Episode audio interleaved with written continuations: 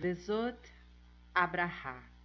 A Parashá Vezot Abraha, décima primeira e última do livro de Varim, enumera as bênçãos que Moshe transmitiu a cada tribo e ao povo inteiro. No fim, descreve o falecimento de Moshe. Uma condição para que Deus seja rei. Deus foi rei em Yeshurum, Israel, sempre que se congregaram os cabeças do povo em paz, junto com as tribos de Israel. Esta paraxá sempre é lida no dia de Simhat Torá, logo depois de Sukkot, uma festividade que, por meio de diversos sinais, nos mostra a importância da união. Momentos antes de falecer, Moshe reuniu os israelitas, teceu elogios a Deus e distribuiu bênçãos para cada tribo e para o povo como um todo. Em seu discurso encontra-se o versículo transcrito acima, que contém um conselho precioso, como veremos. O versículo começa dizendo: Vaierri Bishurum Meler. Deus foi rei em Yeshurum. E termina com Yahad Shivtei Israel, algo como as tribos de Israel unidas. Essas três últimas palavras formam o acrônimo Ishai, que é o nome do pai do rei Davi, da família de Davi, sairá o Mashiach, que redimirá o povo judeu deste último exílio causado pelo ódio gratuito que tínhamos uns pelos outros. Portanto, a Torá nos transmite aí uma lição fundamental para aproximarmos a redenção. Quando o povo de Israel estiver unido, e a Had Shivite Israel e Shai, merecerá ser redimido por um descendente de Davi. E então Deus reinará em Yeshurun de forma visível. Isto significa que a condição para que Deus seja rei em Israel é a união do povo. Com esse conselho e bênção, Moshe despede-se dos israelitas. Que possamos seguir a sua indicação, tornando-nos dignos da vinda do Mashiach brevemente em nossos dias. Um grande elogio e a todos os grandes milagres no temível deserto que Moisés fizera aos olhos de todo Israel. Sobre esse versículo, o último da Torá, o Rashi comenta que as palavras aos olhos de todo Israel referem-se à quebra das tábuas da lei quando Moshe desceu do Monte Sinai e viu o sacrilégio do bezerro de ouro. Esse ato de Moshe foi apoiado por Deus, como explicam os nossos sábios, ao dizer as primeiras tábuas que quebraste. Deus estava lhe agradecendo por tê-las partido. Porém, essa interpretação suscita uma pergunta: como é possível que depois de enaltecer Moshe Rabbeinu e a seus atos grandiosos, a Torá termine fazendo uma alusão à quebra das tábuas da lei? Teria sido esse o maior feito de sua vida?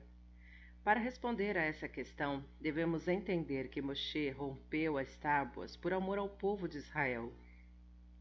O Rashi compara esse episódio à história de um rei que viajou a um país distante e deixou sua noiva com as escravas, por causa do mau comportamento das escravas.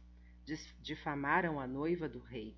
Imediatamente a dama de honra rasgou a ketubá, compromisso de casamento, com a intenção de salvar a noiva. Assim, se o rei a condenasse, diriam a ele: Mas ela ainda não é a sua esposa. Por não ter o compromisso de casamento, ela não poderia ser culpada. Nessa parábola, Deus é representado pelo rei, a noiva é o povo judeu e a dama de honra é Moshe. A analogia mostra claramente que Moshe quebrou as tábuas da lei apenas para proteger o povo de Israel. Portanto, com a menção a esse gesto, os louvores a Moshe Rabbeinu chegam ao ápice.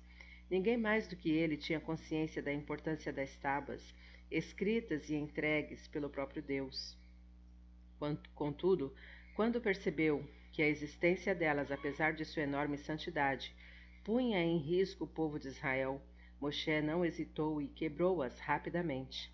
Esse é o maior elogio que se pode fazer a Moshe Rabbeinu, nosso pastor fiel e dedicado, que visava unicamente a beneficiar os judeus. Eles eram sua maior prioridade acima de qualquer outra preocupação, por mais sagrada que fosse. Em primeiro lugar vinha sempre o povo de Israel. Por isso a Torá termina glorificando Moshe pela quebra das tábuas. Assim age um verdadeiro líder que ama o seu povo e só quer o seu bem. Era uma vez amizade sincera. Uma grande amizade criou-se entre dois comerciantes judeus. Apesar da distância geográfica que os separava, um morava em Bagdá, no Iraque, e o outro em Alexandria, no Egito. O vínculo era muito forte. Ocasionalmente, o, o mercador de Bagdá ia fazer negócios em Alexandria e assim os laços se estreitavam. O comerciante de Alexandria perdeu tudo o que possuía, decretou falência e não tinha mais o que comer. Ele não tinha coragem de pedir esmolas nas ruas da cidade. Mas de onde viria o seu sustento? Então sua esposa lhe disse: Vá a Bagdá, procure seu amigo e conte-lhe o que nos sucedeu. Tenho certeza de que ele nos ajudará. O homem ouviu o conselho e partiu. Caminhou dias e noites pelas estradas empoeiradas e chegou a Bagdá. Como estava exausto, suado e era tarde da noite, ele não quis ir à casa do amigo e procurou um lugar ermo para pernoitar. Nos limites da cidade, avistou uma ruína abandonada e resolveu descansar ali. Na manhã seguinte, mais disposto e repousado, iria ver seu amigo. Assim, o comerciante alexandrino adormeceu num canto da ruína no meio da noite. Ele foi despertado pelos gritos de dois ladrões que brigavam pelo produto de um roubo. Um deles puxou um facão e matou o colega. Aterrorizado, o mercador encolheu-se em seu canto e não ousou mover-se até que o assassino se foi. Ao amanhecer, a polícia, chegando ao local, achou o corpo e o nosso mercador. Por ser estrangeiro e ter aspecto esquisito, os policiais deduziram que ele fosse o assassino. O comerciante, que já estava bastante deprimido e desanimado, perdeu de vez a resistência e acabou confessando o crime que não cometera. Ele foi levado a julgamento e sentenciado à morte por enforcamento. Algum tempo depois, conduziram-no à forca na praça central da cidade. Muita gente foi assistir ao espetáculo. Entre os espectadores estava o comerciante de Bagdá, amigo do alexandrino. Ele reconheceu o condenado que era, sem mais nem menos, seu estimado correligionário do Egito. Como conhecia havia muitos anos, o iraquiano não podia acreditar que ele fosse capaz de praticar o ato de que era acusado. Portanto, abriu caminho até chegar à forca e disse ao carrasco: Você está equivocado. Solte-o. Eu sou o assassino. Quase desfalecido, o condenado reconheceu seu amigo de Bagdá e com suas últimas forças gritou: Não acreditem nele. Esse homem não sabe o que diz, eu mereço a punição e não ele. O público que tudo testemunhara estava chocado. Até o carrasco ficou paralisado, atônito e sem ação. Afinal, uma cena como essa jamais tinha sido vista. Diante do impasse, levaram o caso ao rei, que também se emocionou e encheu-se de vergonha ao ouvir o relato. O soberano mandou chamar os envolvidos e pediu-lhes que falassem francamente. Quem, afinal, era o assassino? Prometo-lhes que, se me convencerem de que estão dizendo a verdade, não condenarei nenhum dos dois. Porém, preciso entender o que está acontecendo. Cada um contou a sua história.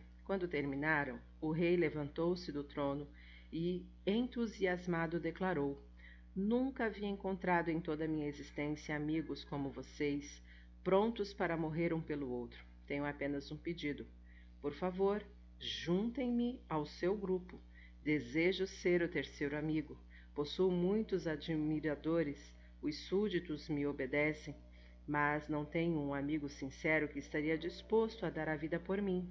Por isso, quero me associar a vocês.